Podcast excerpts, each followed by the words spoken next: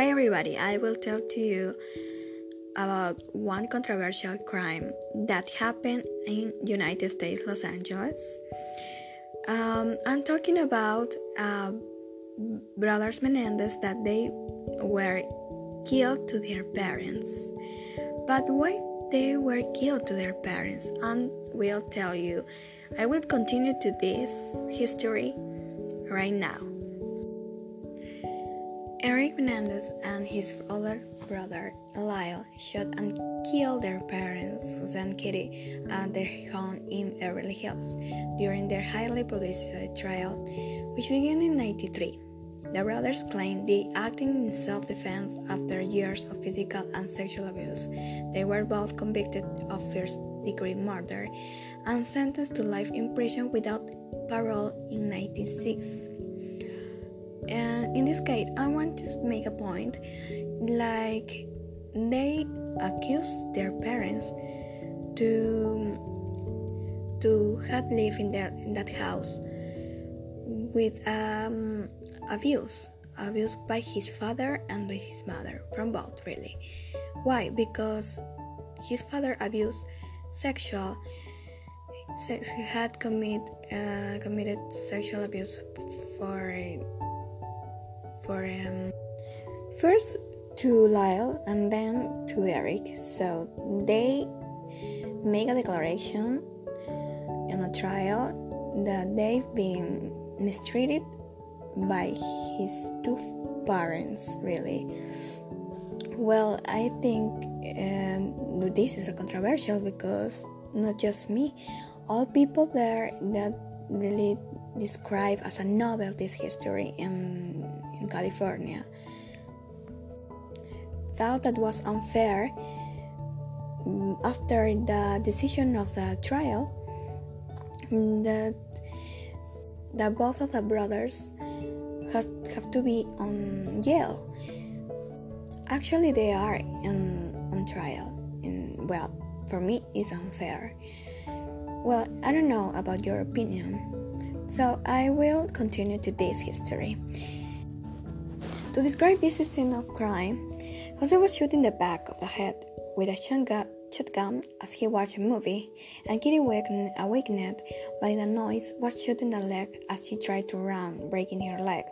She slipped on her own blood, and she fled and was shot several times, really more times in the face, by Lyle that he on trial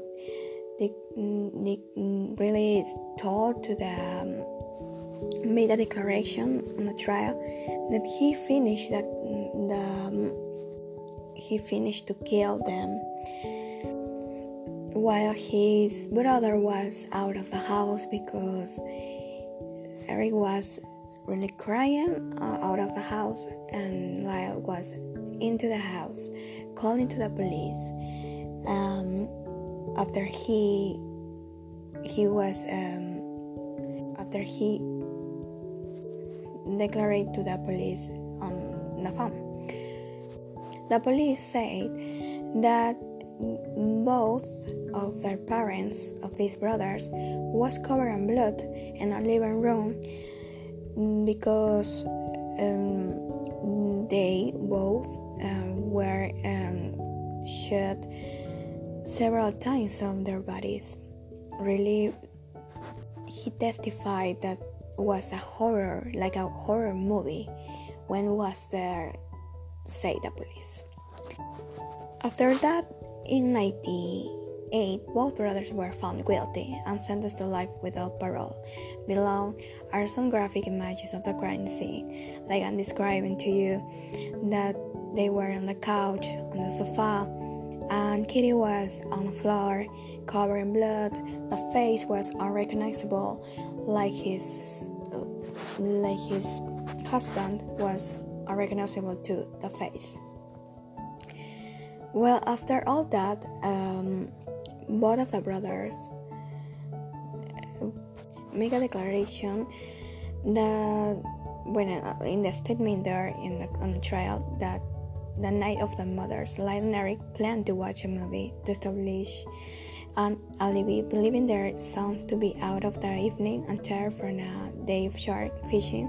Jose and Kitty retired to, to the den. They were on a sofa, like I'm describing to you. Um, so they planned the murder crime. You know, they planned because they bought the um, the guns before um, then use the money of his from his parents to to mm, to shop these guns.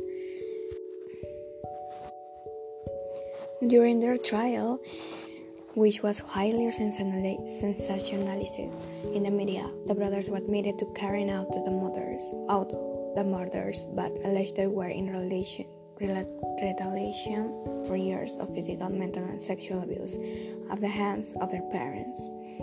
This attempt was unsuccessful as the brothers had no criminal past before the murders and characteristics shared by victims of child, childhood abuse.